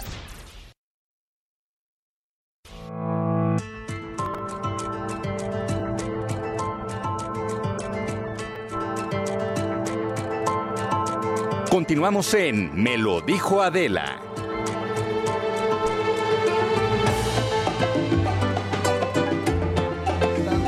Chale. Que qué padre tu chamarra. Pues mira, ya no me lo parece. ya, ya nada de ti. me Adela, parece. perdóname, perdóname, Adela. Gustavito Prado ya llegó ¿Cómo la estás? sección más esperada de Ay, la gracias. semana.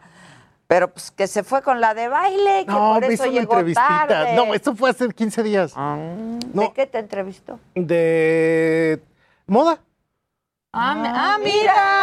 Ah, pero no, bueno, fue así una cosa pasajera, iba yo pasando, me habla Marta de baile, me pregunta cosas, pues yo le dije. Pues Sí, yo voy. me habla la Pero, de pero baile, sí le me dije que soy Gustavo Prado voy. de Micha. Eso, Y le eso. enseñé los papeles y todo. Tú, tú muy bien. Y aparte fue en inglés la entrevista, entonces.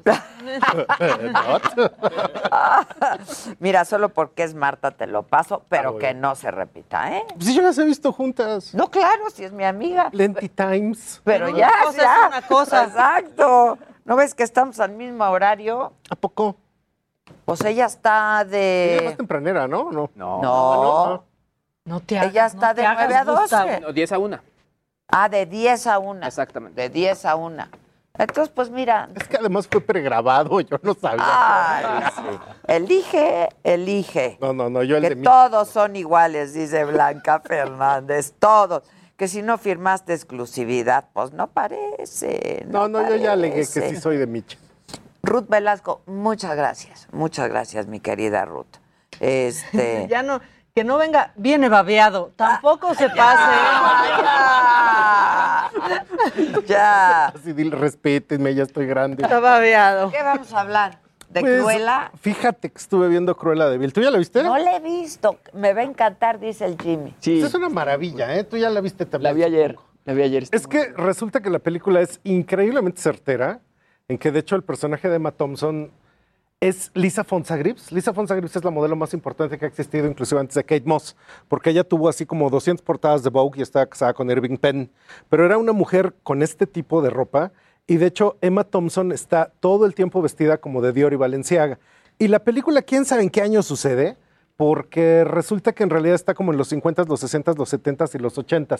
Y hay dos lados de la película. Uno donde está Emma Thompson, vestida con la moda clásica de los años 50, y hay otro lado completamente diferente donde está Cruella y resulta que Cruella empieza con el punk, Alexander McQueen, este, eh, todo lo que sería John Galliano. Precisamente ese es el tipo de referencias. La moda estructuradísima de los años 50, los corsés, los peinados altos, son del lado del personaje de la baronesa. Y de la otra parte, entonces está como la moda de vanguardia. Ahora, una cosa muy curiosa, ella representa al viejo mundo, pero el ayudante de Emma Thompson es un Yves Saint Laurent de caricatura que resulta que es la transición entre esos dos mundos de la moda, entre el pasado y el presente. Y esta muchacha cruela se va a trabajar a una tienda, ¿no? Pues cuando es jovencita, y resulta que esa tienda sí existió, es la tienda Liberty de Londres. Y en esa tienda, de hecho, ahí estaba como toda la idea de que empieza en el siglo XX, a principios, empieza todo esto de la moda contemporánea. Entonces, de hecho, es históricamente cierto, tiene referencias que son increíblemente oscuras. ¿Cuándo Esto- existió Liberty? Liberty existe como desde 1850 como a 1920, era Lassenby Liberty. Y ese señor inventó estampados y prints que eran de la época. Mira, esa escena es muy curiosa porque ahí Emma Thompson está vestida de RT y hasta sale con tres perros en una de las escenas así culminantes de la película. Entonces, yo he visto las entrevistas a todo lo que fue el diseño de producción, pero es muy interesante ver cómo realmente tiene muchos secretos. Hay una tienda que es así como de segunda mano, Second Time Around, que en realidad es la tienda de Viva, de Bárbara Julaniki en los 60s, o la tienda de Vivian Westwood, The World's End. Y ahí sale un personaje que es un personaje súper interesante, que es este muchacho que es al mismo tiempo como un joven David Bowie, como una especie ahí de personaje andrógino del glam rock. Entonces ahí lo que también está pasando es que la propia Cruella parece Daphne Guinness, esta muchacha que es la heredera de la cervecería Guinness con su pelo que en la vida real es como de mofeta también, como de zorrillito. Entonces ella sale en una escena donde son miles de veces Daphne Guinness, ajá, como de zorrillito el pelo, ¿no? E inclusive en algún momento hay una escena que eh, esta muchacha Cruella revoluciona el arte de los aparadores y esto efectivamente pasó, pero pasó en Selfridge, que Selfridge es las tiendas que hizo un La americano cadena, sí. en Londres, revolucionó el retail y básicamente con eso pues empezó el concepto contemporáneo de lo que es la moda. Y casi casi culminante, de repente ella sale Cruella y dice en la cara The Future. Y esto salió en una pasarela de Victor and Rolf donde salen toda una serie de mujeres ¿no? Se pone. que tienen pintado en la cara y dicen no. Y resulta que esto en la vida real, Víctor and Rolf, cuando eran pobrecitos y acababan de acabar la escuela, resulta que se les ocurrió en la Semana de la Moda de París, grafitearon toda la Semana de la Moda y decía afuera de los palacios, decía Víctor and Rolf. Y entonces llega una modelo con una pancarta que dice Víctor and Rolf on Strike y ponen un pedestal y una modelo iba, se vestía, ya salía, se iba a vestir a un restaurante, volvía a salir y entonces toda la prensa, en vez de ver las pasarelas de a de veras, Estaban volteaban a ver esto y era quién es Víctor and Rolf.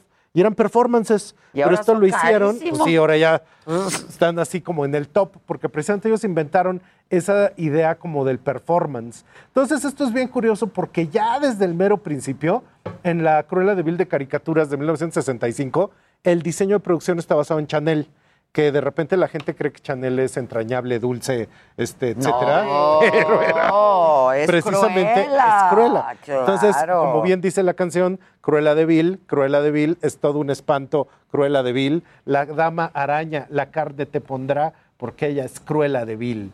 Entonces, eso es bien interesante porque la película, su verdadero protagonista es la moda. Y aunque está muy bien, es muy sorprendente y todo, ya cuando te sabes toda la referencia, te das cuenta de que es de una profundidad bárbara. Y esta película va a ser igual que hizo El Diablo Viste de Prada.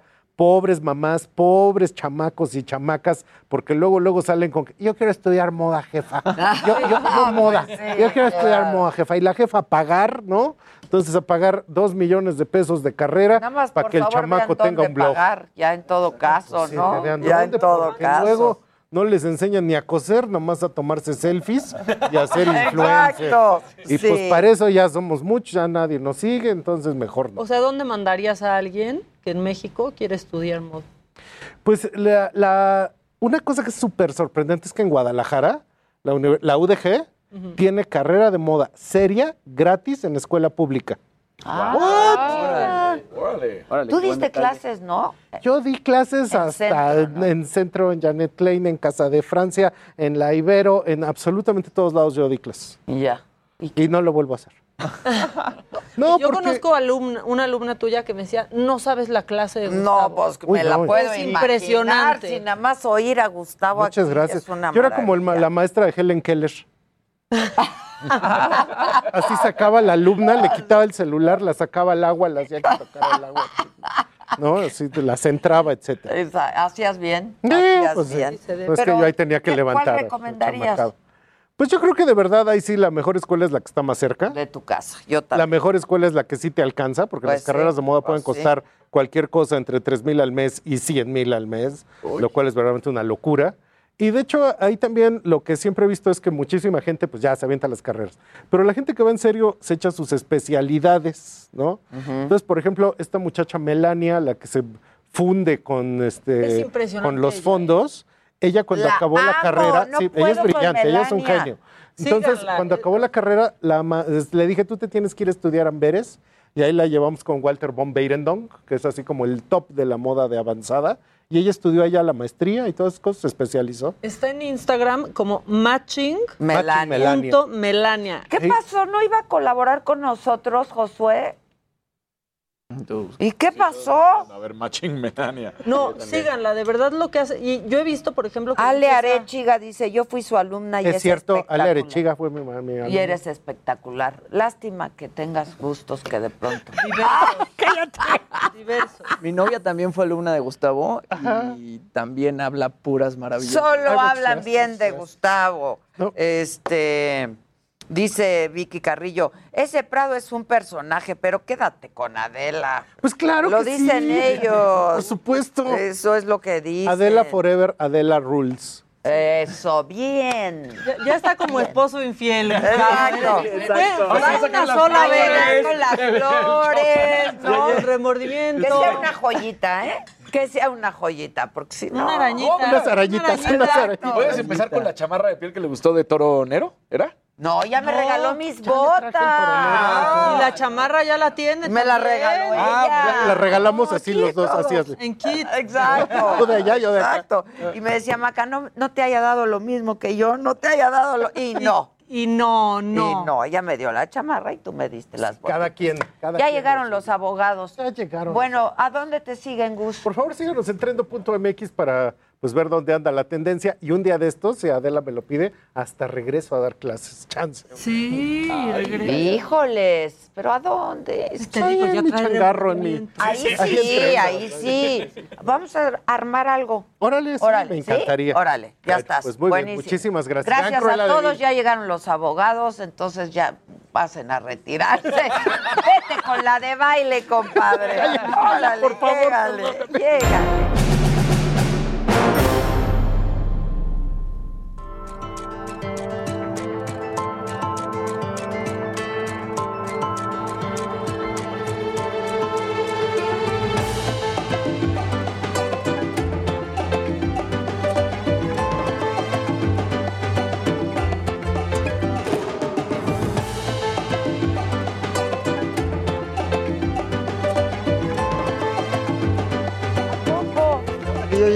Disculpen, me acaban de avisar.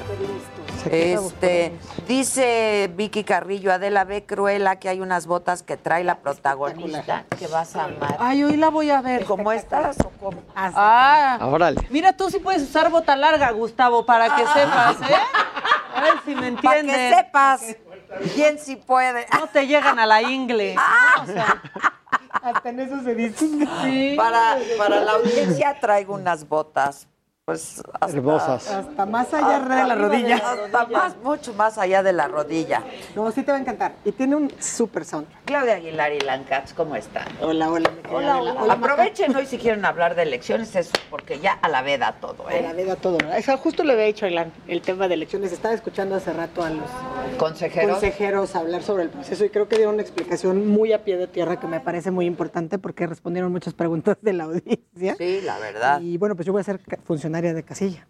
¿Qué Por si vas a interesaba saber si Ah, qué ser funcionaria de casilla. todo, No. Me tocó ser presidenta déjanos de algo, casilla. ya ¿A qué déjanos algo. tiempo No, bueno, para pues salí por el sorteo. Mi, mi apellido empieza con A y nací en septiembre, entonces no había manera de evadir mi responsabilidad ciudadana. Pues no. Pero bueno, la verdad es que siguiendo el, el programa de hoy, justamente había preguntas de que cómo podemos confiar en que, bueno, pues nosotros somos los que vamos a contar los votos, ¿no? Entonces, al final del día es una labor de la ciudadanía para la ciudadanía. Y este, pues sí, hay que ir a votar. Eso sí es muy importante. Por favor, por favor, hay que ir a Sí, votar. quieran, pero vayan, ¿no? Sí, porque porque quieran. quieran, pero vayan. Pero hay O que- no, pero vayan. o no, pero hay que ir, hay que ir. Hoy más que nunca hay que ir. Hay que ir. Porque se definen muchas cosas en esta elección. Muchas cosas. Creo que esta Y no elección tengan miedo, la gente tiene mucho miedo de los contagios, están tomando todas las precauciones. Todas las precauciones. Eh, hubo simulacros para las instalaciones de las casillas. Los que van a fungir como escrutadores tendrán uno, el tercer, uno de ellos va a estar justo en la entrada y no puede haber más de dos personas al interior de la casilla, o sea, aparte de los funcionarios y los representantes de los partidos. Eh, la tinta es más la, la- la credencial del lector, quien llegue a votar la va a poner sobre la mesa, con esa cotejamos, pero no la toca nadie más. Entonces, la verdad es que sí es este. Además, hasta la tinta es... este, La tinta es un rolón que se Antibacterial. tira Es antibacterial. En ese momento, o sea, frente a todos, al momento de la instalación de la casilla, se, se rompe el sello de la tinta. Y bueno, pues digamos que sí están todas las medidas san- tanto sanitarias como para garantizar Pero además el pueden llevar libre ustedes su boli. Sí. Pueden llevar su... Tienen que llevar su cubrebocas. Su cubrebocas. Pueden llevar careta incluso. No se permitirá el Entonces, acceso a votos. la verdad sin no hay cubrebocas pretexto. y habrá cubrebocas de todas Sí, maneras. pero no van a alcanzar entregar. para todos. Entonces hay que llevar el Y es cubrebocas. seguro, está al aire, o sea, quien vaya por miedo no se va a congregar la gente en un lugar cerrado. No, la mayoría son en espacio abierto. En espacios abiertos, en estacionamientos de escuelas, en los patios de las escuelas, en la casilla que me toca a mí estar está en el parque en Polanco, ¿no? Entonces, digamos, sí son espacios abiertos, sí está garantizada la sana distancia, se hicieron simulacros, los capacitadores del INE la verdad es que han estado al pie de cañón y creo que también las y los ciudadanos que vamos a, a desempeñar esos cargos el domingo también lo estamos haciendo.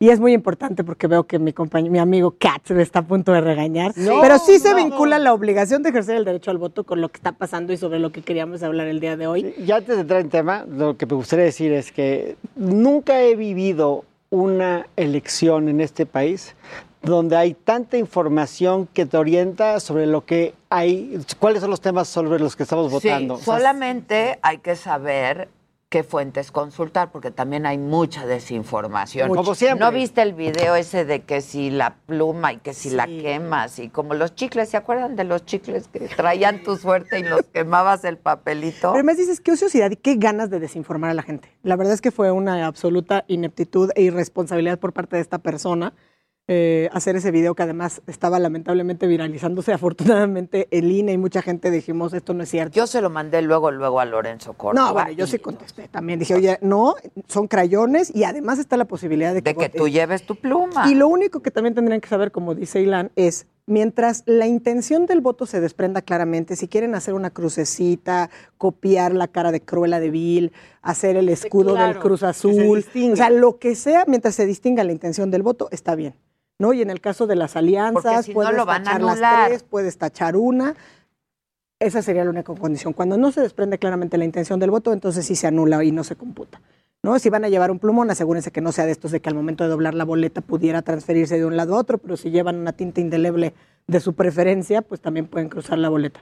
Entonces no hay ningún impedimento. Y sí, como dicen, la verdad, yo creo que pocas veces las elecciones intermedias son tan relevantes como en esta ocasión. Sí. Y hay mucha información, mucha desinformación, pero hay que saber a dónde acudir. Existen aplicaciones del INE, hay muchas... A mí me, me llama mucho la atención favorablemente que los jóvenes universitarios de diversas instituciones han lanzado cuentas de Instagram justamente para informar, pero que además demuestra que también las y los jóvenes están muy preocupados por lo que está pasando en este país y por informar a también otros jóvenes de cómo deben votar, cuáles son las condiciones, qué candidaturas existen, incluso cuáles son las funciones de un diputado o diputada local, de un diputado o diputada federal, de los alcaldes, obviamente, bueno, pues las gubernaturas de los estados, ¿no? Entonces, es pero, muy, muy pero más allá del el tema práctico de cómo y qué, creo que es importante hacer mención de que hay suficiente análisis nacional e internacional sobre la propuesta del presidente y sobre la propuesta de la oposición. oposición. ¿no? El, yo creo que el artículo de The Economist fue devastador. Se- Se, Devastador. ve que que le escaló, por decirlo de, Una portada majadera. Una portada majadera, una- sí. pero, pero sí se entiende muy bien cuál es la visión del presidente. De- Yo, yo creo que, que no es por tacharlo de un falso mesías, simplemente es una impresión internacional sobre el camino, el rumbo que lleva el país el día de hoy. Y creo que la Carta de los Intelectuales que mencionabas al principio de tu programa también es un claro mensaje de lo que piensa una clase este- de mexicano, que es este grupo que se identifica como intelectuales. Y también creo que dentro del partido pues han hecho algunos argumentos sensatos acerca de cuál es la propuesta del presidente y hacia dónde van. Lo que sí me parece que es muy peligroso es que estemos con un presidente que haya violado en repetidas ocasiones Sistemáticamente, diría yo. sistemáticamente, los lineamientos de ley este Y ayer- de- hoy dijo en la mañanera, eh, eviten, por favor, no me pregunten de las elecciones jueves y viernes. Ahora sí, no, ahora sí, sí, sí, sí. ¡Ey! A la veda, pero jueves y es como el borracho lo que tenía que dice, no, no, ni una No, más. ¿eh? Ni una más. Pero y el miércoles, y, a- y hoy, y ayer, y ¿no? Eh, Es, es sorprendente cómo se han manejado las cosas, pero bueno, ya sabemos lo que va a pasar. Si no les va bien, van a gritar fraude, si les va bien, van a decir que los validó el pueblo sabio. Y bueno, yo sí creo que el pueblo sabio. Francamente, yo sí tengo mucha fe en el pueblo y vamos a ver las elecciones. O sea, México va a ser distinto el 7 mínimo porque vamos a ver qué pasó, ¿no? Exacto. Ahora, también es muy importante, hay que tener paciencia, porque el 7 creo que tendremos los cómputos más o menos de lo de la Ciudad de México, pero será hasta el miércoles, según lo que decían hace rato, eh, que empiezan los demás cómputos. Entonces, digamos, tendremos los el PREP eh, de todas las demás, pero hay que tener paciencia y ojalá que tengas voz de profeta y que efectivamente el pueblo sea bueno y logremos tener A mí cierto grado sí. de equilibrio o contrapeso en el legislativo, porque mucha falta nos está haciendo para evitar las Y violaciones. es la tendencia. La tendencia, o sea, lo- de todos los resultados posibles, el más sorprendente sería una victoria abrumadora de Morena. O sea, ya lo veríamos en todas las encuestas, ya veríamos, o sea, sí traen una ventaja, pero no la que desean, y si no es la que desean, ellos se van a sentir derrotados. Porque ya ves el ánimo que traen. Hoy una, hoy la columna de Héctor Aguilar Camín, que es uno de los que el presidente no quiere, ¿no? Este explica, a mí me gustó porque dice con qué gana y con qué pierde el presidente, con qué gana y con qué pierde la oposición, ¿no? Y yo creo que a como está la radiografía, la fotografía ahorita, ¿no? Por diversas encuestas y eso, pues el presidente pierde porque pues al principio de la, de la- del proceso electoral, de toda la campaña, se hablaba de que Morena podía quedarse con 14 de las 15 gubernaturas, ¿no? Y este, pues ahorita yo creo que la mayoría, o sea, se quedará con la absoluta, ¿no? Eh, que- Eh, la con mayoría relativa. es. relativa, que esperemos que sea con la que es relativa. el 50 más 1. Y que sí con cambien los aliados. ¿no? Ahí es donde está el problema, sobre todo con el verde. ¿no? Y Porque el se Partido trae del Trabajo, y el Partido y del el Trabajo, Partido del Trabajo y el Verde. los partidos satélites cuyo normalmente pues se inclinan hacia esa mayoría para en un instinto básico de supervivencia. Pero carecen de marca. Los, lo- los satélites, los nuevos, los pequeños, yo creo que son un ejercicio que no le da a Morena lo que estaba buscando, porque como carecen de marca, es muy difícil que hagan, que jalen suficientes votos para realmente darle estas mayorías que estaban buscando. Pero mi opinión es que el presidente lo que estaba, para sus ambiciones, las ambiciones del presidente es cambiar la constitución, cambiar a México para siempre. Y para tener una ambición de ese tamaño y para volverla realidad, necesitas tener una aceptación y unos, unas redes de complicidad mucho más grandes que las que tiene. Y no se ha dejado de pelear con la gente que le puede dar eso. Entonces veo muy difícil que se le cumpla. Expliquen rápidamente porque tengo un par de minutos, porque alguien me estaba diciendo, pregúntale a la licenciada por quién hay que votar. Este, El ejercicio es- del pues voto sí, es libre y secreto. Es libre y secreto, pero sí pueden explicar, si me ayudan con esto, qué se necesita para hacer cambios a la Constitución. Aquí traigo mi maestra constitucional. La, la verdad es que sí, para hacer cambios a la Constitución se requiere tener mayoría calificada, Calificada. en el Congreso y obviamente alcanzar una mayoría de las legislaturas estatales. Ok, ¿qué es mayoría calificada? Dos terceras partes. Las dos terceras partes. En el caso de las gubernaturas necesita 17 17. legislaturas. de- Exacto. Entonces, tiene que pasar por los locales de 17, estados. Y estas 15, pues por eso eran fundamentales. Como dices, cuando traía 14, 13, Y la verdad es que creo que en este descalabro, por llegar a tener estas alianzas que ya tenía Ferras, cometieron varios errores, ¿no? No sabemos cuál vaya a ser el resultado, por ejemplo, en Guerrero, que pues al final del día ha sido muy Pero no es el que querían, el- pero no es el no que es el que querían, querían. ¿no? Está bastante cerrada, ¿eh? Y está, bueno, de todas maneras siempre muy maquillada, muy lamentable lo que pasó, pero bueno, ese es uno de los casos yo creo más complicados. Evidentemente Baja California también creo que es un tema bastante complejo. Nuevo León no es lo que querían no es lo que querían y nunca lo vieron, o sea, eh, nunca lo vieron. Pues lo dijo Federico Arriola aquí, dijo, el problema no es la candidata, el problema es es la imagen de Morena. En Nuevo León, además, Nuevo León. que ese es un mensaje muy importante. ¿No? Entonces, ¿qué es lo que se requiere sin duda para cambiar a México y para evitar estos atropellos o, como dice Ilan claramente, venir con un proyecto nuevo de nación que tenga una nueva constitución y que ahí sí ya no haya posibilidad de dar marcha atrás a este embate a las instituciones? Es sin duda salir a votar, evitar que tenga una mayoría calificada en la Cámara de Diputados, porque ahorita pues senadores se mantiene como está, que ha mantenido cierto grado de oposición importante para algunos atropellos y que ojalá no se alcancen esas 17 gubernaturas estatales para que no se alcance esa mayoría. Y yo sí me gustaría decir, contestar lo que le preguntaron a Claudia, ¿por qué no hay que votar? Yo sí les quiero decir por qué no hay que votar. Un buen gobierno se mide por tres cosas. Seguridad, Estado de Derecho y este, crecimiento económico. Y ejercicio de las Y, y libertades. ejercicio de las libertades, acceso a las libertades. Por favor. Ay, mídanle. No, no, es que el ejercicio de las Sí, libertades claro. con el gobierno represor. Entonces, voten por quien crean que les va a garantizar sus derechos y que les va a dar empleo, porque sí hay que, este Y país... yo creo mucho en el contrapeso, Ah, ¿eh? mucho. O sea, vital. Sí, así es. Este país necesita redistribuir la riqueza, pero para redistribuirla hay que tener riqueza. Y así como vamos, va a haber miseria, no riqueza. Entonces sí es muy importante que tengamos un proyecto que le dé empleo a 40 millones de mexicanos que habían, hoy creo que ya son 50, en estado de pobreza cuando tomó la presidencia Andrés Manuel. Y ese es el voto útil. Exacto. Pues el martes que entra nos platicas cómo estuvo tu jornada, electoral, tu jornada electoral. Muchas gracias a todos en la radio, en la tele, en redes sociales. Mañana los esperamos 9 de la mañana en punto. Muchas gracias.